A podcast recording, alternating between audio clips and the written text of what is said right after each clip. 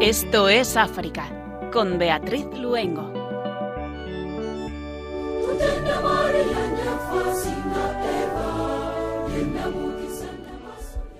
Terminar un proyecto de traducción de una Biblia puede durar muchos años, pero en realidad es el comienzo de un proceso aún más largo para que la palabra de Dios hable directamente a un pueblo en su propia lengua, transformando su vida y comunidades enteras.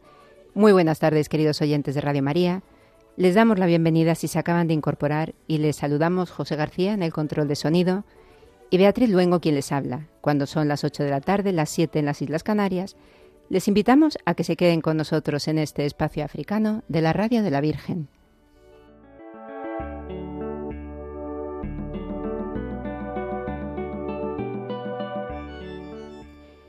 ¿Por qué es tan importante llevar el Evangelio a los diferentes pueblos de África en su lengua nativa? Hoy se encuentra con nosotros en nuestros estudios centrales el padre Serafín Suárez Hidango. Él es sacerdote diocesano de Mérida Badajoz y pertenece al Instituto Español de Misiones Extranjeras. Desde el año 1994 ha trabajado como misionero en Zimbabue, más concretamente en la diócesis de Huange, y desde mayo está en España formando parte de la Dirección General con sede en Madrid. Con él hablaremos sobre la misión en Zimbabue y del trabajo de esta sociedad de vida apostólica en la publicación de textos en lenguas autóctonas. Muy buenas tardes, Padre Serafín. Sali Bonani, ya que estamos hablando de lenguas autóctonas, buenas tardes y un saludo cordial a todos nuestros oyentes de Radio María. Para mí es un placer también estar con vosotros. Y de Zimbabue al norte de África, a Cartago en Túnez, para conocer la figura de Aurelio, obispo de Cartago firme personalidad y pilar de la Iglesia, trabajador incesante para que sus fieles no se dejaran arrastrar por las costumbres paganas que reinaban en la época, y que puso su sede episcopal en el mismo lugar donde existía un simulacro de la diosa celeste. Zimbabue, la casa de piedra y Cartago, la que fuera una poderosa ciudad en Túnez, y de la que hoy se conservan sus ruinas, poniendo África en el corazón de María, comenzamos Esto es África.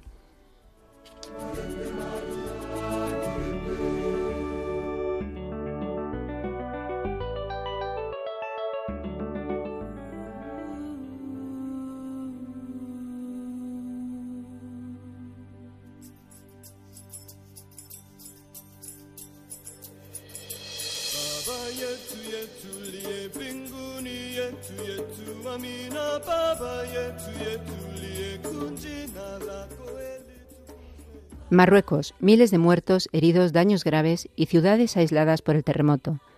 Los rescatistas continúan buscando entre los escombros e intentando llegar a las comunidades aisladas después del devastador terremoto que ha azotado este país, matando a miles de personas y dejando heridos y desaparecidos.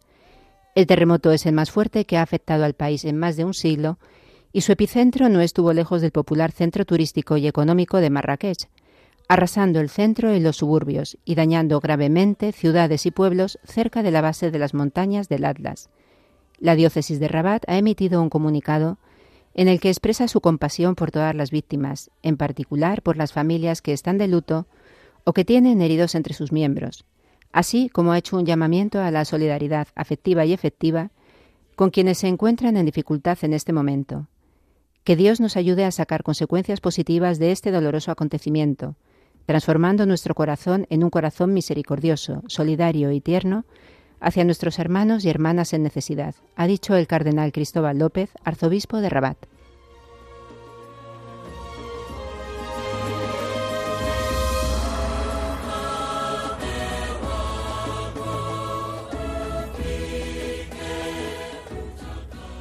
Libia. La devastación es enorme después del impacto del ciclón Daniel, provocando graves inundaciones.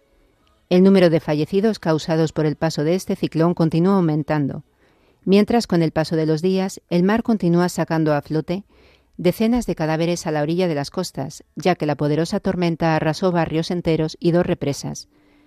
Además, más de 30.000 personas se han visto desplazadas, según la Organización Internacional de las Migraciones, y los residentes de la asolada ciudad libia de Derna continúan buscando a sus familiares desaparecidos. Extensas zonas de esta ciudad mediterránea fueron arrasadas por un torrente de inundaciones que se produjo después de que las intensas lluvias rompieran dos represas sobre la ciudad. Barrios y edificios de, de varias plantas con personas durmiendo en su interior fueron arrasados mar adentro. La sorprendente devastación pone en relieve la vulnerabilidad de Libia, envuelta en sucesivos conflictos, principalmente desde el 2011, cuando estalló la guerra que enfrentó a las tropas del entonces dictador libio Muammar al-Gaddafi y diferentes grupos opositores. Actualmente el país se encuentra dividido por administraciones rivales, una en el este y otra en occidente. Y entre las múltiples consecuencias se evidencia el abandono de las infraestructuras en muchas áreas.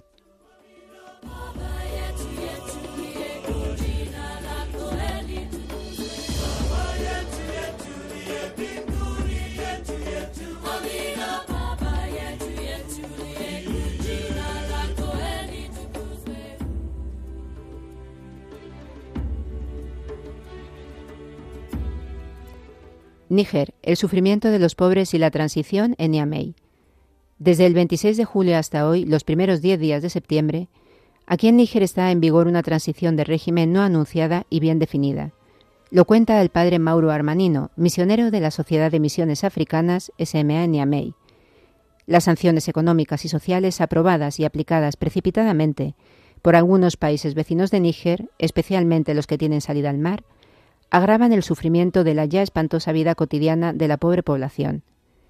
En el país está ocurriendo algo extraordinario, añade el padre Mauro, que mirándolo de cerca suscita admiración y asombro. Es la resistencia cotidiana de los pequeños, que, sobre todo en silencio, están llevando a cabo una auténtica revolución social. Están pagando un precio muy alto por el cambio impreso en la historia de Níger por el golpe de Estado, en parte inesperado de finales de julio.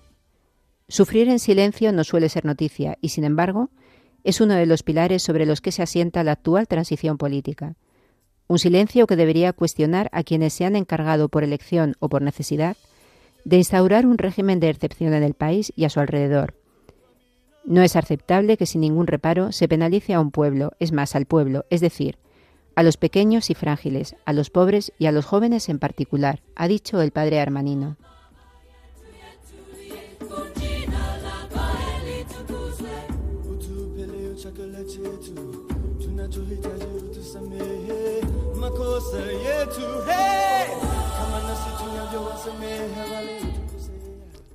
Nigeria. Un seminarista quemado vivo y otro secuestrado en el estado de Kaduna. Un seminarista llamado Naam Danlami fue quemado vivo por unos bandidos que atacaron y destruyeron la parroquia de San Rafael, en Fadan Kamantán, en la diócesis de Kafanchan, en el estado de Kaduna, al norte de Nigeria. Los delincuentes atacaron la casa parroquial la noche del pasado jueves 7 de septiembre y le prendieron fuego. Aunque algunos sacerdotes consiguieron escapar, Naamanda Lami, de 25 años, que realizaba su servicio como seminarista en la iglesia, no pudo escapar de las llamas. En Kaduna, también ayer 7 de septiembre, otro seminarista, Ezequiel Nu, fue secuestrado. El estado de Kaduna, ubicado en el noroeste de Nigeria, los cristianos son las principales víctimas de la inseguridad y la violencia, provocada por los ataques perpetrados por bandidos que asaltan viviendas, pueblos e iglesias, matando a cristianos y secuestrándolos para pedir rescate.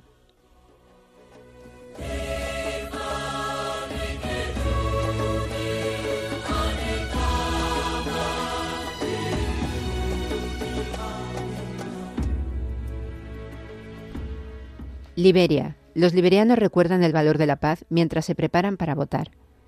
La paz es uno de los componentes que necesitamos en este país, ha dicho el reverendo padre Denis Cefas Nimene, secretario general de la Conferencia Episcopal de Liberia, hablando sobre las elecciones presidenciales y parlamentarias del próximo 10 de octubre y en relación a las dos guerras civiles que sacudieron Liberia entre 1989 y 2003. Los principales candidatos son el actual presidente George Weah del Congreso por el Cambio Democrático y Joseph Boakai del partido del opositor Partido de la Unidad. En caso de que ningún candidato consiga reunir al menos el 50% de los votos en la primera vuelta, se celebrará una segunda vuelta entre los dos candidatos que hayan quedado en cabeza. Las elecciones coinciden con el vigésimo aniversario de los acuerdos de paz firmados en Accra, Ghana, el 18 de agosto de 2003, que pusieron fin a la sangrienta Segunda Guerra Civil de Liberia. Desde entonces Liberia ha avanzado en el camino hacia la paz y la reconciliación.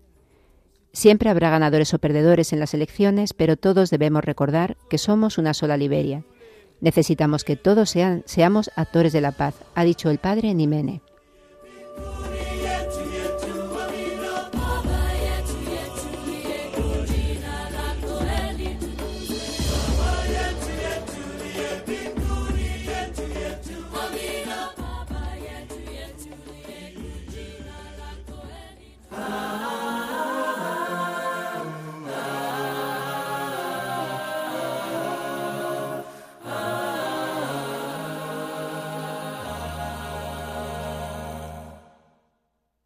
Àjọ̀dún rẹ̀ ti dé àjọ̀dún rẹ̀ ti dé mama Jésù olùgbàlà.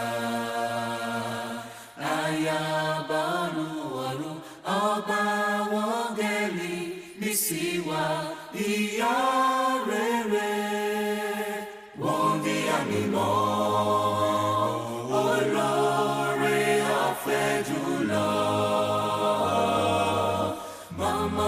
Mama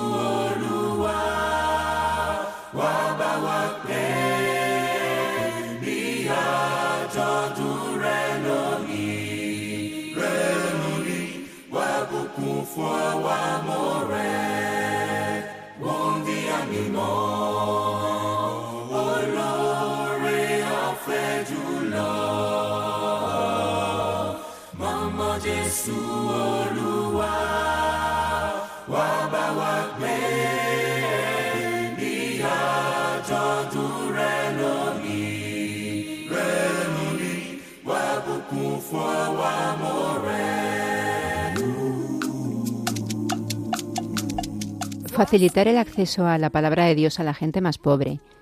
Llevar la Biblia, el catecismo o el misal a pueblos donde la cultura es principalmente oral. Y hacerlo en su propia lengua. Acercarlo a personas que están deseando recibir una Biblia. Escuchar partes del Evangelio y hacerlo vida en su vida cotidiana. Traducir nuestros textos religiosos a lenguas africanas es una tarea ardua y muy difícil. No solamente las lenguas africanas son muchas y muy diferentes, sino que reflejan una concepción diferente de la realidad, generalmente no conllevan una gramática, son distintas en sus ritmos, a veces utilizan sonidos, pero sin embargo comunicarse con alguien en su propia lengua, trasladar así el Evangelio, es sin duda una de las formas de acercamiento, comunicación y comprensión más fuertes.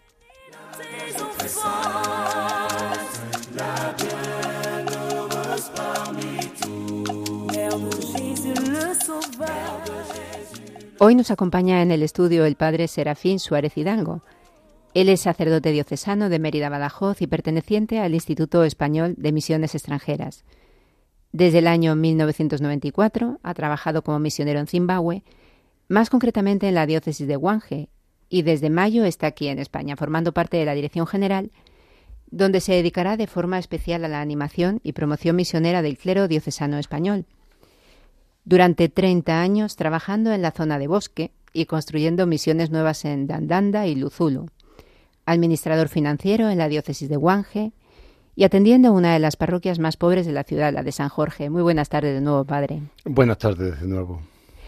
Padre, es usted sacerdote del IEM. Si le parece, podemos empezar explicando un poco a nuestros oyentes qué es el Instituto Español de Misiones Extranjeras. Bien, mira, no vamos a alargarnos mucho. Quizás sería interesante hacer un programa también sobre el Instituto Español de Misiones Extranjeras, donde podríamos hablar un poco más largo y extendido. Eh, el IEM, el Instituto Español de Misiones Extranjeras, nace en el año 1920. Eh, el objetivo fundamental es eh, caer en la cuenta de que eh, la misión o la misión adyente no es solamente tarea de los institutos religiosos, que hasta esa época eh, eran los que principalmente estaban evangelizando o estaban haciendo la misión adyentes. Entonces, el Papa quiere que el sacerdote diocesano también caiga en la cuenta de la importancia de la misión. La misión como corazón de la Iglesia, la misión como parte esencial del trabajo de la Iglesia. Y de ahí eh, surge el Instituto Español de Misiones Extranjeras, donde somos sacerdotes diocesanos, no perdemos nuestra diocesanidad, yo sigo encardinado en mi archidiócesis de Mérida Badajoz y trabajamos eh, en, equipo eh, en las misiones.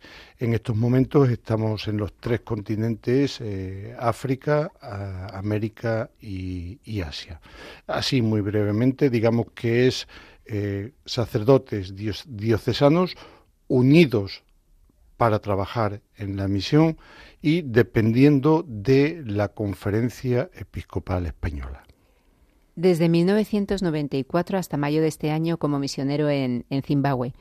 ¿Cómo fueron los comienzos cuando llega a este país? Primero, bonitos. Así rápidamente. Así, rápidamente, ¿no? Uno cuando sale con sus 25 años eh, sale con la ilusión de, poder, de poder realizar lo que realmente lleva en el corazón, ¿no? Que es la misión y sobre todo la misión adyente. No dejo de reconocer también que fueron momentos duros y difíciles donde en alguna ocasión te entra la tentación de volver atrás. ¿eh?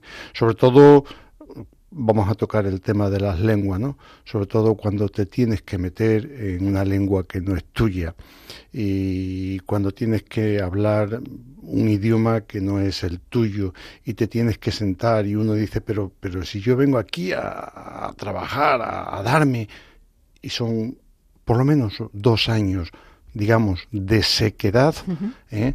de sequedad, pero que no es una sequedad eh, que, que, no tenga fruto, es una sequedad donde vas llenando o te vas llenando para después ya poder entregarte totalmente totalmente a los a, los demás no recuerdo perfectamente que con uno de los compañeros que llevaban ya allí muchos años no eh, cuando ya llevabas un año, año y pico eh, con el tema de la lengua, eh, le dices, pero hombre, que, que, yo he venido aquí para, para, para estar con la gente. Y te dice, y he venido aquí para hacer pastoral. Y me comenta el compañero, mira, pastoral no es lo que a ti te gusta. Pastoral es lo que la gente necesita. Y en estos momentos lo que la gente necesita es que tú te puedas comunicar con ellos en su lengua. Es verdad que tenemos muchos idiomas. No solamente está el idioma de la lengua, está también el idioma del corazón. y yo he conocido algún compañero y alguna religiosa que sin saber muy bien la lengua, pero han llegado profundamente a la gente, ¿no?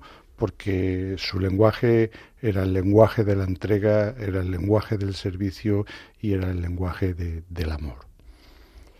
Durante estos 30 años, ¿cómo percibe que ha cambiado Zimbabue? Mm, podríamos decir en dos aspectos, en el aspecto eh, eclesiástico y en el aspecto social. En el aspecto social, eh, por empezar, eh, un país que ha ido de más a menos.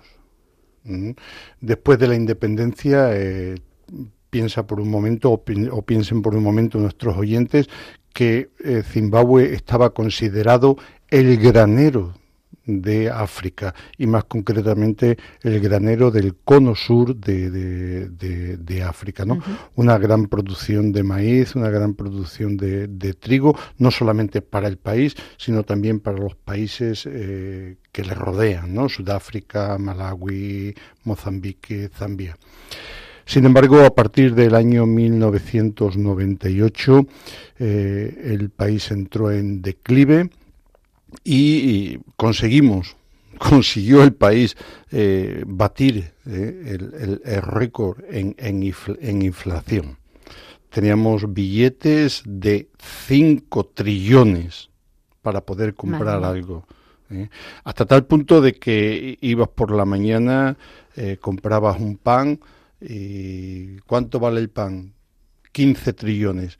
Esto eran las 9 de la mañana, si a las 3 de la tarde volvías a comprar el mismo pan, de los 15 trillones te habían subido a 25 trillones. O sea, una inflación galopante, ¿no? Afortunadamente eh, se consiguió estabilizar eh, eh, esa, esa, inflación, pero de nuevo vemos que el país va mm, surgiendo, es decir, económicamente, pues va decayendo y decayendo y decayendo, ¿no? A veces encontrar eh, alimentos básicos eh, cuesta trabajo y si los hay no están al alcance de, mucha gente porque la proporción eh, salarios con el precio de, los productos hay una diferencia abismal. ¿Y desde el punto de vista eclesiástico? Desde el punto de vista eclesiástico, bueno, yo me quiero referir fundamentalmente a la diócesis de Wange, que es donde, donde más hemos trabajado. Pero bueno, también conozco un poquito lo que es la iglesia, la iglesia de, de, Zimbabue, ¿no? Desde el punto de vista eclesiástico, yo tengo que decir que podemos estar muy contentos. Fíjate que cuando en Zimbabue comenzamos a trabajar allá por los años eh, finales de los años 40 no había absolutamente nada ni siquiera era una diócesis ¿eh? entonces era una prefectura con cuatro sacerdotes que fueron eh, empezaron la labor misionera en, en Zimbabue y a partir de ahí hasta hoy ya no solamente es una diócesis, sino que esa diócesis la hemos conseguido dividir en otra nueva diócesis. En el año 1991 nació la diócesis de, de Gokwe como fruto del trabajo ¿eh? que los misioneros habían hecho en la diócesis de Wange se empieza sin ningún sacerdote, hoy día son 40 sacerdotes locales, se empieza sin ninguna religiosa, hoy día son más de 100 religiosas locales, eh, se empieza sin ningún eh, religioso masculino, hoy día eh, son más de 20, 25 religiosos masculinos. Como ves, un, crecimiento, un crecimiento, ¿no? Un crecimiento a nivel a nivel religioso. Eh, es verdad que hay un problema que se nos plantea y es el tema de las iglesias pentecostales, el tema de las sectas. Problema que antes no lo teníamos. ¿eh? Eh, eso lo veíamos más un poco en, América Latina, ¿no? Pero eh, las, iglesias pentecostales han ido introduciéndose también en, en, África y eso hace que el crecimiento de, de, la fe pues no sea eh, como nosotros como nosotros como a nosotros nos gustaría no y el tanto por ciento de, de católicos eh, no solamente no sube, sino que muchas veces eh, hasta eh, está bajando. Ha estado trabajando en la diócesis de Wange, una diócesis que en el 2013 cumplía 50, su 50 aniversario y que está además muy vinculada al IEM. Háblenos un poco sobre la historia de esta diócesis que nos ha estado comentando ahora también, ¿no? ¿Y cuál ha sido especialmente el trabajo de los misioneros del IEM? Porque sobre todo, bueno, además de un trabajo de evangelización, también han estado en campos como la salud o la, enseñanza.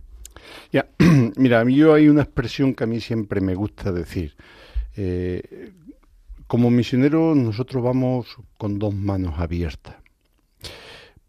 En una mano llevas el pan de la palabra, porque es nuestra labor, ¿eh? es lo que nuestra vocación, ¿eh? llevar el evangelio, llevar la buena noticia a hombres y mujeres. ¿eh? Entonces, eh, tienes que presentar ese Evangelio como buena noticia para, para, el pueblo. Pero al mismo tiempo, en medio de un pueblo que, que sufre, en, un, en, medio de un pueblo donde la pobreza es, está muy, muy presente y muy metida también en las familias y en la sociedad, tienes que llevar también el pan de la palabra y el pan nuestro de cada día. Entonces, nuestra labor eh, en el campo en el campo social se centró fundamentalmente en creación de escuelas, se centró también en creación de clínicas y, hospitales. Eh, esos fueron los dos campos, ¿eh? independientemente de asistencia de mm, comida también para, para muchísimas, muchísimas familias. Durante estos 30 años ha estado trabajando en la zona de, de bosque y construyendo dos misiones nuevas, Dandanda y Luzulu. Mm. ¿Cómo se construye una misión en la selva? Pues mira, primero por, por el crecimiento de la, de la ya existente. Eh, piensa que cuando nosotros llegamos a Chocholo teníamos 200 kilómetros teníamos que andarnos 200 kilómetros. De hecho, yo salía los jueves y me iba al bosque con la gente, eh, allí celebraba, allí tenía la catequesis eh, y volvía los domingos a la, a la misión. Entonces, a partir de ahí, eh, una vez que las comunidades han ido creciendo, se busca otro núcleo, otra comunidad mm, dentro de las que de las ya existentes para poder crear una nueva misión. Eh, normalmente la misión se establece pues con la vivienda donde, donde el misionero o el sacerdote local va a vivir. Ya no, hablo ya solamente del misionero, hoy ya como te he comentado, gracias a Dios tenemos también muchísimos sacerdotes locales. Entonces, eh, se establece la, casa donde el, donde el sacerdote va a, va a vivir y a partir de ahí se divide la misión en, comunidades. ¿eh? Y se, van construyendo otras cosas que van haciendo falta para la misión, llámese centros de pastoral, llámese centros sociales, llámese escuela, llámese clínicas, o sea, es un crecimiento y un desarrollo, ¿eh? pero a partir de las necesidades que se van viendo en la nueva, en la nueva misión. La población de Zimbabue es, como en muchos países africanos, eh, de una gran riqueza étnica, ¿no? Su trabajo se ha centrado más en el pueblo Ndebele. ¿Cómo es esta etnia? ¿Qué destacaría de su gente? Primero, son gente muy acogedora. Eh, son gente en, teoría, en teoría, el pueblo en Ndebele siempre ha sido el pueblo guerrero. ha sido el pueblo fuerte. Es una de las etnias mayores. ¿no? en estos momentos la, la, etnia mayor es eh, Shona, el Shona. Eh, pero el, el, Endebele y ha sido siempre un pueblo, un pueblo agrícola y, pero fundamentalmente ganadero, ¿no? Quizás muy, muy, muy nómada, muy nómada, ¿no? Eh, ya es verdad que ya no podemos definirlo así, ¿no? Ellos ya, están asentados, pero es un pueblo, un pueblo acogedor, un pueblo trabajador, un pueblo luchador, ¿eh? y un pueblo que ofrece lo mejor que tiene cuando, cuando está cerca de ellos. Pero además de este grupo dentro de la diócesis también hay otros grupos, ¿no? Los nambias, los tongas, los sonas. ¿Cómo se consigue en la diócesis atender las diferentes sensibilidades de todos estos grupos, no? Porque suelen ser muy distintos, ¿no? Aunque África es muy similar en muchas cosas, pero luego cada, grupo es muy muy particular. sí, pero pero mira, afortunadamente eh, no tenemos en estos momentos problemas de, tribalismo. Eh, a nivel de iglesia, antes de que antes de que hubiera sacerdotes locales, hoy ya te estoy hablando de 40 sacerdotes locales, e, e, ellos hablan todas las lenguas. El sacerdote local tiene la, la, fortuna, porque yo, yo pienso que es una, es una fortuna de poder hablar todas las lenguas locales, con lo cual entre ellos no hay ningún, no hay ningún problema. ¿no? Eh, cuando nosotros llegamos, eh, cada uno se especializó, vamos a decirlo, vamos a decirlo así, ¿no? Cada uno se especializó en una zona determinada. Así el que, el que trabajaba o el que iba a trabajar con los tongas eh, se dedicó a la lengua tonga, el que iba a trabajar con los sonas se dedicó a la lengua sona, el que iba a trabajar con los nambias se dedicó eh, a la lengua nambia y el que, los que íbamos a trabajar con los endebeles nos, dedicamos a la lengua endebele. ¿no? Ese quizás eh, es una riqueza, ¿no? porque al, final, al fin y al cabo todos estamos trabajando con todos. ¿no? Eh, para nosotros a lo mejor es un poco de más pobreza en el sentido de que aprender una lengua siempre es difícil. Ya no te quiero decir si tienes que aprender dos o tres o tres lenguas.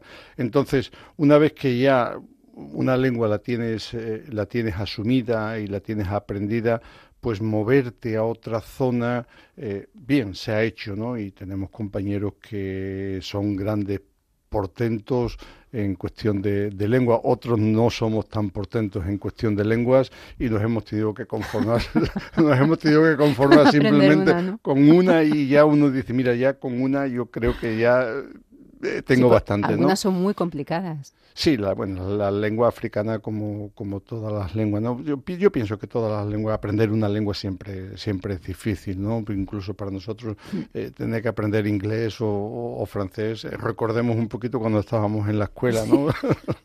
Así es, desde luego. Padre, pues mientras seguimos hablando de Zimbabue, nos vamos a trasladar allí precisamente, ¿no? A través de su música, escuchando esta preciosa canción en lengua sona. Muy bien. hanzi mufudzi wakanaka ini ndombeni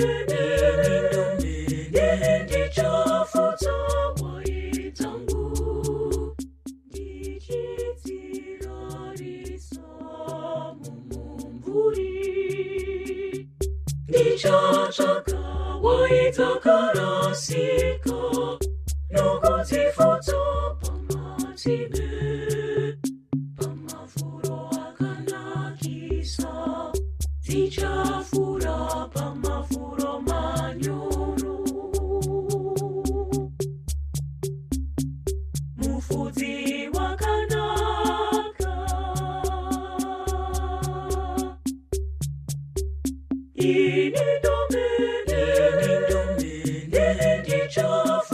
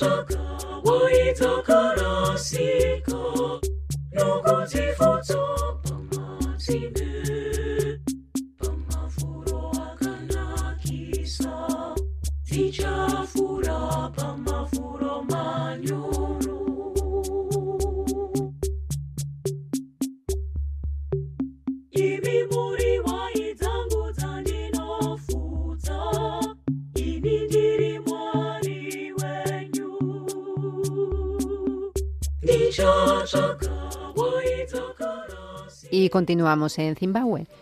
Recordamos a nuestros oyentes que hoy nos acompaña el padre Serafín Suárez Hidango, sacerdote diocesano de Mérida Badajoz y perteneciente al Instituto Español de Misiones Extranjeras. Padre, precisamente una de las enormes contribuciones del IEM ha sido la de atender a sus diocesanos en lenguas autóctonas. Es conocido el trabajo que los misioneros del IEM han hecho en la publicación de textos en estas lenguas. Cuéntenos algo sobre este trabajo. Ya. Bueno, mira, para nosotros eh, el objetivo fundamental es eh, la palabra, ¿no? La palabra de Dios. Y esa palabra de Dios se tiene que encarnar en la gente y se tiene que encarnar en el pueblo eh, en su propia, en su propia lengua. Por ello, cuando nosotros marchamos a la misión, lo primero que tenemos que ser conscientes es que tienes que pasar un tiempo en el silencio.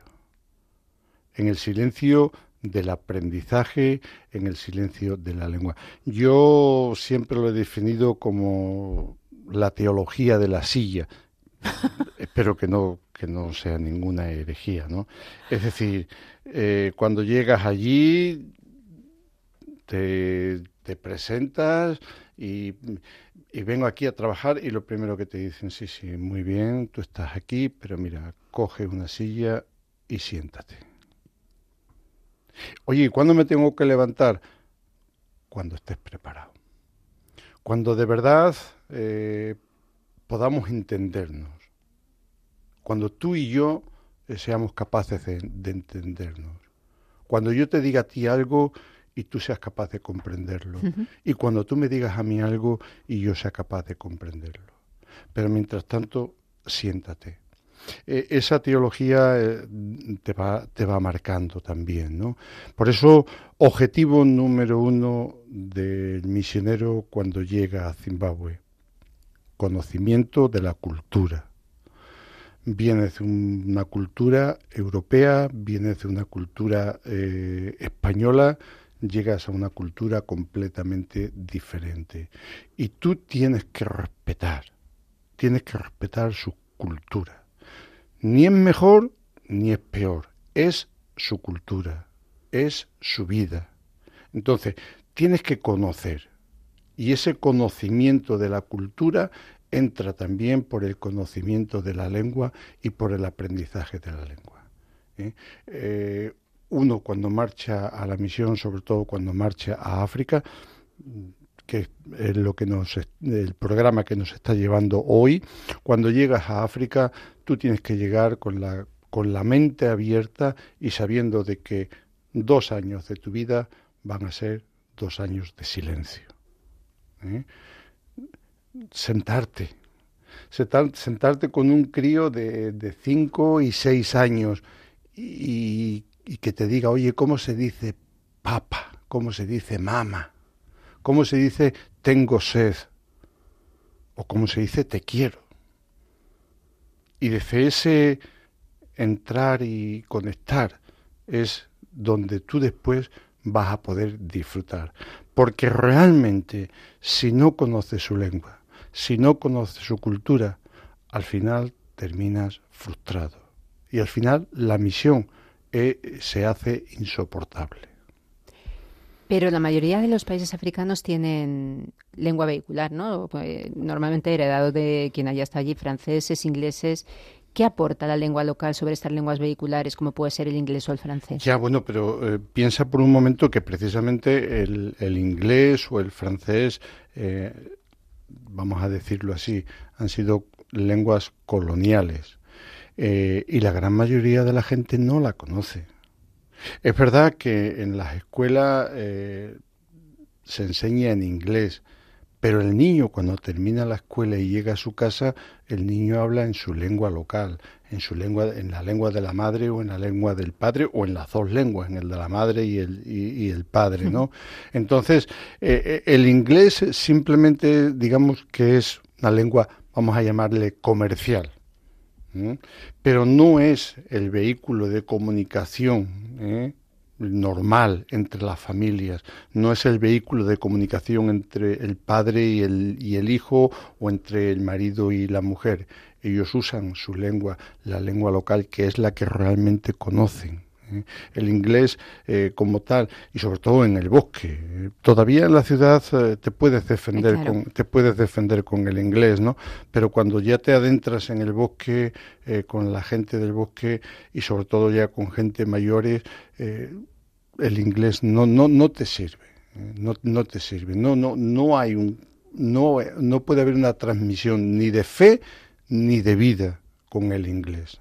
Necesitas algo más Estaba pensando, padre, cuando estaba antes ha dicho, ¿no? Que sentarte al lado de un niño, que grandes maestros son los niños, ¿verdad? En este Uh, tema. Ya lo creo, ya, ya, ya lo creo. Y, y te enseñan, ¿eh? Te enseñan. Se ríen de ti también.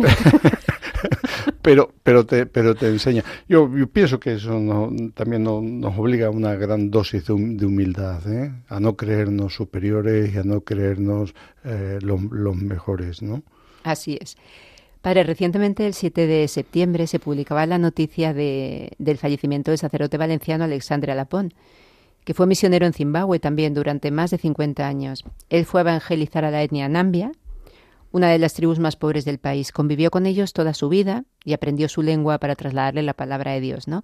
Háblenos so- sobre su figura y su esfuerzo en escribir y en comunicar esta lengua. Bueno, para mí es un orgullo poder hablar del padre Alejandro, porque el padre Alejandro Alapón fue uno de los, digamos, de los pioneros eh, que llegaron allí a, a- Zimbabue. Él llegó primero a la misión de Cana, y en la misión de Cana eh, no hablaban el Nambia, hablaban el Shona con lo cual él se tuvo que meter con el Shona. Y después de, de- allá, de la misión de Cana, fue trasladado a la, a la zona de, de Wange, una zona fundamentalmente en Debele, y allí es donde él realmente eh, se metió con el, con el, con el Nambia. Y uno, bueno, padre Alejandro, pequeño en estatura, pero grande en corazón. Un hombre de no más de un metro sesenta de estatura, pero un corazón súper súper dotado, ¿eh? sobre todo y un amor un amor a la gente y fundamentalmente un amor a los pobres. Padre Alejandro eh, se pasó mucho tiempo traduciendo la Biblia al Nambia. Padre Alejandro se pasó mucho tiempo traduciendo el misal romano al Nambia, ¿eh? para que lo que hablábamos mm, al principio, ¿no? Para que esa palabra, esa buena noticia de Jesús realmente llegara a la gente y para que esa palabra y esa buena noticia de Jesús se hiciera comprensible en el lenguaje, en el lenguaje de la gente. ¿eh? Eh, hombre que pasó mucho tiempo también eh, por aquellos caminos desde la bicicleta hasta la moto, hasta el coche, horas y horas y horas entre, entre, entre el pueblo Nambia. A nuestros que- queridos oyentes les, les cuento, cuando el padre Serafín dice que pasó mucho tiempo traduciendo la Biblia, estamos hablando de 29 años. Sí, 29 años es muchísimo tiempo. Un trabajo inició en 1976. ¿Qué fue lo que le resultó más difícil en esta traducción? Porque es lo que comentábamos antes, que la lengua africana es muy diferente ¿no? a la lengua europea. Incluso muchas veces ni siquiera tiene una gramática que sirva de apoyo. Ya, mira, eh, tener una, eh, es decir, empezar a traducir la lengua nambia donde, como tú dices, no había nada escrito. De hecho, él no solamente, eh, él junto con, con otro compañero también, el padre Agustín, Agustín Moreno mm, de, de, de Oviedo, que fueron los dos grandes impulsores de, de, de la lengua de la lengua nambia. De hecho, tienen la gramática nambia está escrita por, por, por el padre por el padre Agustín, ¿no? Entonces, de no tener nada, eh, eh, pues tienes que buscar, ¿no? Esta- tienes que coger expresiones de la Biblia y decir, bueno, esta expresión, ¿cómo, o esta sentencia, eh, cómo se dice Claro. mejor en Nambia, pero para que todo el mundo lo entienda, ¿no? Porque incluso a veces hay palabras que son confusas y que si las pones pueden significar completamente distinto a lo que tú quieres a lo que tú quieres expresar o a lo que la Biblia quiere quiere expresar, ¿no? Entonces te tienes que sentar y te tienes que sentar con los mayores y tienes que preguntarle esta palabra vosotros qué entendéis por esta palabra y si la ponemos en la en la eh, en la Biblia qué es lo que la gente va a entender no es purificar purificar el lenguaje de tal forma que eh, eh, al final el texto que, que, que vaya que vaya a quedar sea un texto que signifique lo que la palabra de Dios es Claro, precisamente me llamó la atención cuando, cuando estaba preparando el programa que decía que además de tener que recurrir a siete Biblias en cinco idiomas distintos, latín, griego, hebreo, inglés y francés, recurrió a la lengua de los ancianos. Me llamó mucho precisamente la atención por qué a la lengua de los ancianos, no, no los jóvenes, no... Ya. eh, podemos decir que el anciano es el pozo de la sabiduría. ¿Eh? Si tú quieres hoy día aquí, ¿no? Quieres mm, buscar la raíz de una palabra que, que no te suena, eh, acércate al anciano. ¿no? Eh, Yo soy de Extremadura, tenemos muchas palabras que, que, que si yo quiero buscar el significado me tengo que ir a, a un mayor, ¿no? Y decirle, oye, esto, esta expresión que, que estás diciendo, ¿qué es lo que quiere exactamente? ¿Qué es lo que quiere decir exactamente, no? Entonces, hubo un comité, un comité en Ambia, ¿m? para poder traducir la Biblia. O sea, no es el que el padre Alessandra, Alexander eh, fuera el traductor como tal de la Biblia. Hubo un comité. ¿eh? Entonces, el padre, el padre Alejandro le presentaba esta expresión que en inglés se dice así, que en latín se dice así. Eh, ¿Vosotros cómo la entenderíais en Nambia?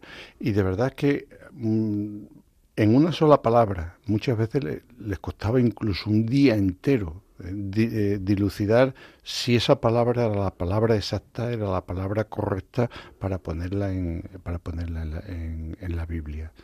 Al final llegaban a un consenso de decir, pues sí, esta palabra que estamos usando es la que realmente tenemos que poner aquí.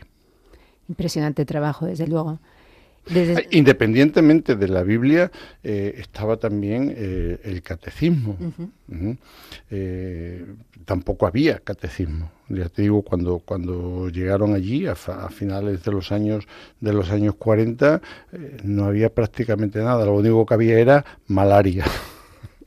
y, y a partir de ahí hay que, hay que poner las bases para que la fe vaya penetrando y vaya entrando en el, en, en el pueblo de en el pueblo de Zimbabue ¿no? entonces ellos también hicieron el catecismo y hoy día eh, hoy día eh, el catecismo de la iglesia se está traduciendo también a, a la lengua a la lengua local Desde su experiencia en un país donde la tradición oral es tan fuerte, ¿no? Porque es lo que comentábamos prácticamente no hay no hay lengua escrita.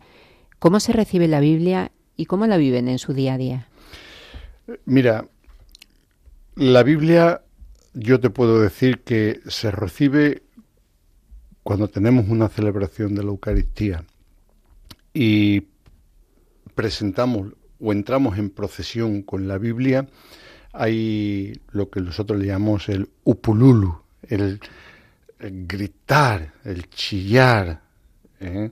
el expresar la alegría de que la palabra de Dios está entrando. Bueno, pues ese, ese upululu, ¿no? ese, eh, ese chillar, pero no, a ver, chillar, no, no, no me entendáis chillar, por favor, en el sentido de negativo de la palabra, ¿no? sino en el sentido positivo de, de, de, de alegrarse, ¿no? Por algo que, algo que nos está entrando, ¿no?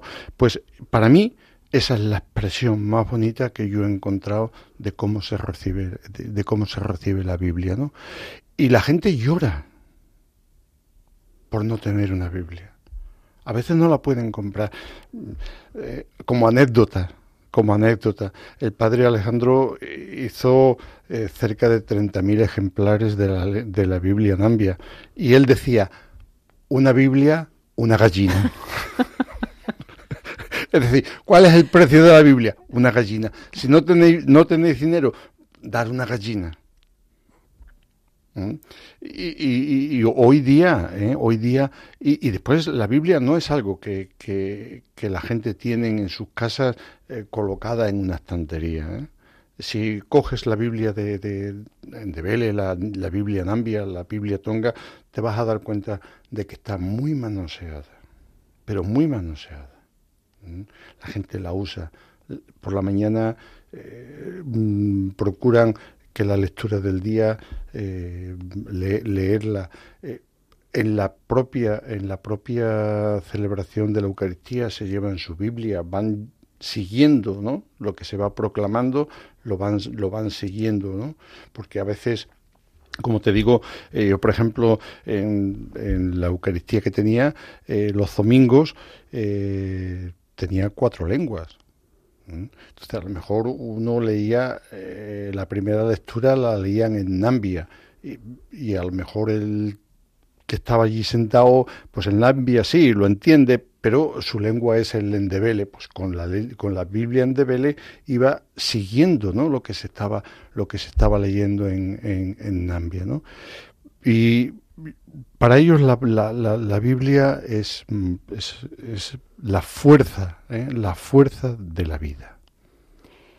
Usted ha dicho, la misión es una pasión por Jesús, pero al mismo tiempo es una pasión por su pueblo. ¿Sigue sintiendo este, bueno, no hace falta que le pregunte, esta misma pasión por el pueblo africano que cuando llegó en 1994 a Zimbabue? Más todavía. Más todavía. Más todavía. Ciertamente es pasión por Jesús y es pasión por el pueblo. ¿Eh? Porque no sé si eh, identificar, no se puede identificar a Jesús si no, si, si no te identificas también con el pueblo. Y no te puedes identificar con el pueblo si no te identificas con Jesús. Eso está, eh, eso está claro. No somos ONG. vamos allá con un mensaje, un mensaje liberador, un mensaje de alegría, un mensaje que transforme la vida, la vida de la gente, ¿no? Y ese mensaje se llama Jesús de Nazaret. Y cuando tú sientes esa pasión por Jesús, eh, tienes que sentir también esa pasión por el, por el pueblo. Y eso es lo que tantos y tantos compañeros que han pasado por Zimbabue, eh, casi 100 o más de 100 compañeros que han pasado por Zimbabue, es lo que han sentido, ¿no? Pasión por Jesús, pasión por el pueblo. Y eso les ha llevado a dar su vida total. Pues con estas preciosas palabras, Padre Serafín Suárez Hidalgo, sacerdote diocesano de Mérida Badajoz, perteneciente al Instituto Español de Misiones Extranjeras, pues con esa pasión por Jesús y por la misión no le invitamos a que nos acompañe, porque continuamos en el continente africano para irnos ahora desde Zimbabue al norte de África, a Túnez. Siabonga Kakulu. Muchas gracias.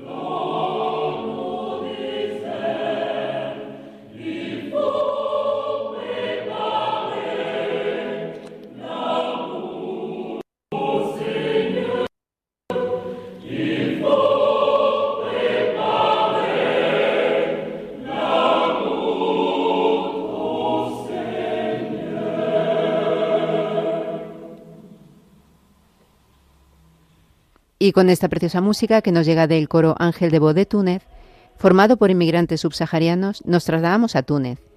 Hacia el año 392, después de que San Agustín recibió la ordenación sacerdotal y el obispado de Hipona, Aurelio, un diácono, fue elegido obispo de Cartago.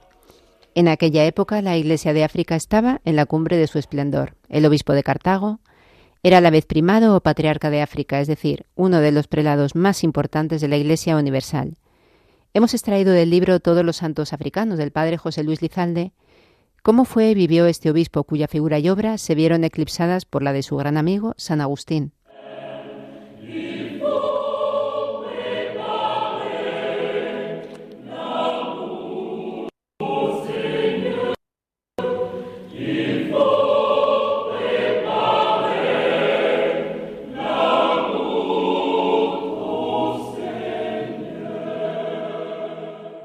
A finales del siglo IV, África contaba con cerca de 500 obispos, agrupados en seis provincias eclesiásticas. Desde el siglo III, todos los obispos de la región reconocían la autoridad del obispo de Cartago. Él convocaba los concilios, promulgaba sus decisiones y vigilaba su ejecución. Además, confirmaba las elecciones episcopales y determinaba la fecha de la Pascua. Aurelio fue llamado a regir esta sede tan insigne. Poco se sabe de su vida hasta su ordenación episcopal, cuando San Agustín regresó de Italia. Lo encontró en Cartago, donde entonces era diácono. Después fue ordenado sacerdote y obispo.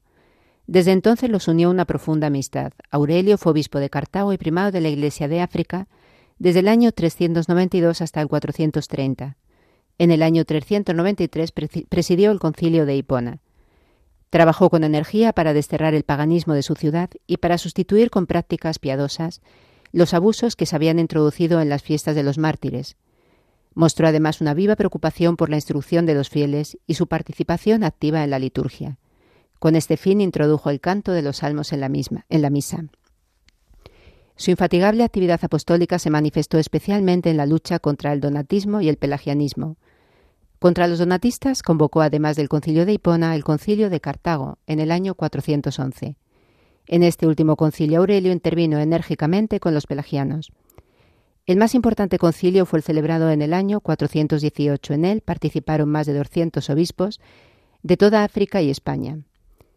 Los últimos años de su vida se vieron amargados por la invasión de todas las provincias de África por los vándalos de Genserico. No pudo soportar tanta destrucción y murió el 20 de julio de aquel mismo año, precedido, precediendo pocas semanas a su inseparable amigo Agustín. La figura y la obra de Aurelio se vieron eclipsadas por esta estrella de primera magnitud que representa Agustín. Pero hay que hacer justicia a este hombre que gozó siempre de una gran estima y veneración por todos. El Papa Inocencio I y San Juan Crisóstomo le demostraron una profunda estima pero todo, sobre todo se ganó el aprecio de todo el pueblo cristiano, el cual, como afirma el mismo San Agustín, celebraba con mucho entusiasmo el aniversario de la consagración de su obispo. Aurelio fue un gran admirador cuya energía se comunaba con la prudencia. Fue el firme defensor de la unidad católica, de los derechos de su sede y de las antiguas creencias. Encarnaba, por así decirlo, el magisterio de la Iglesia.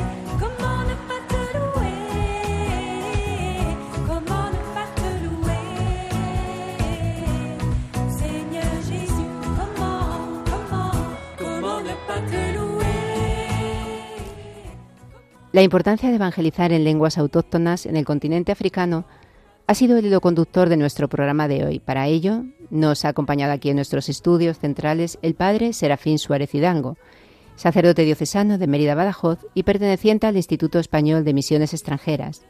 30 años en África, en Zimbabue, al que agradecemos de corazón su presencia y su testimonio. Muchísimas gracias.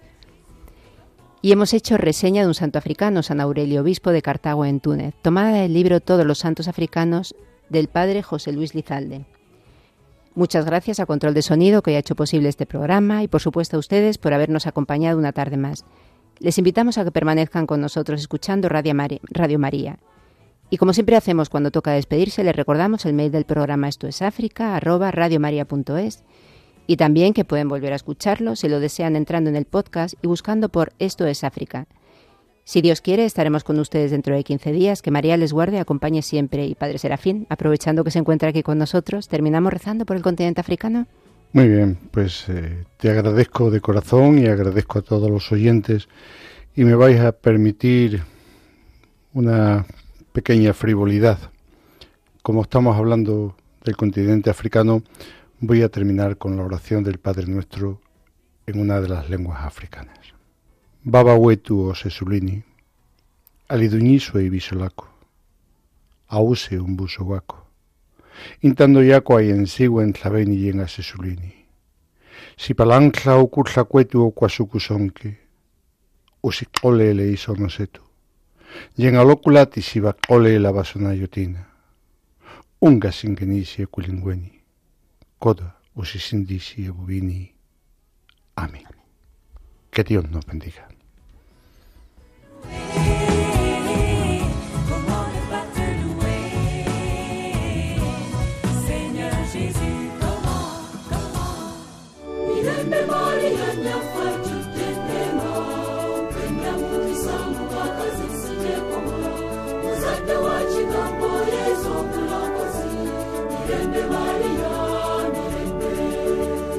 Esto es África, con Beatriz Luengo.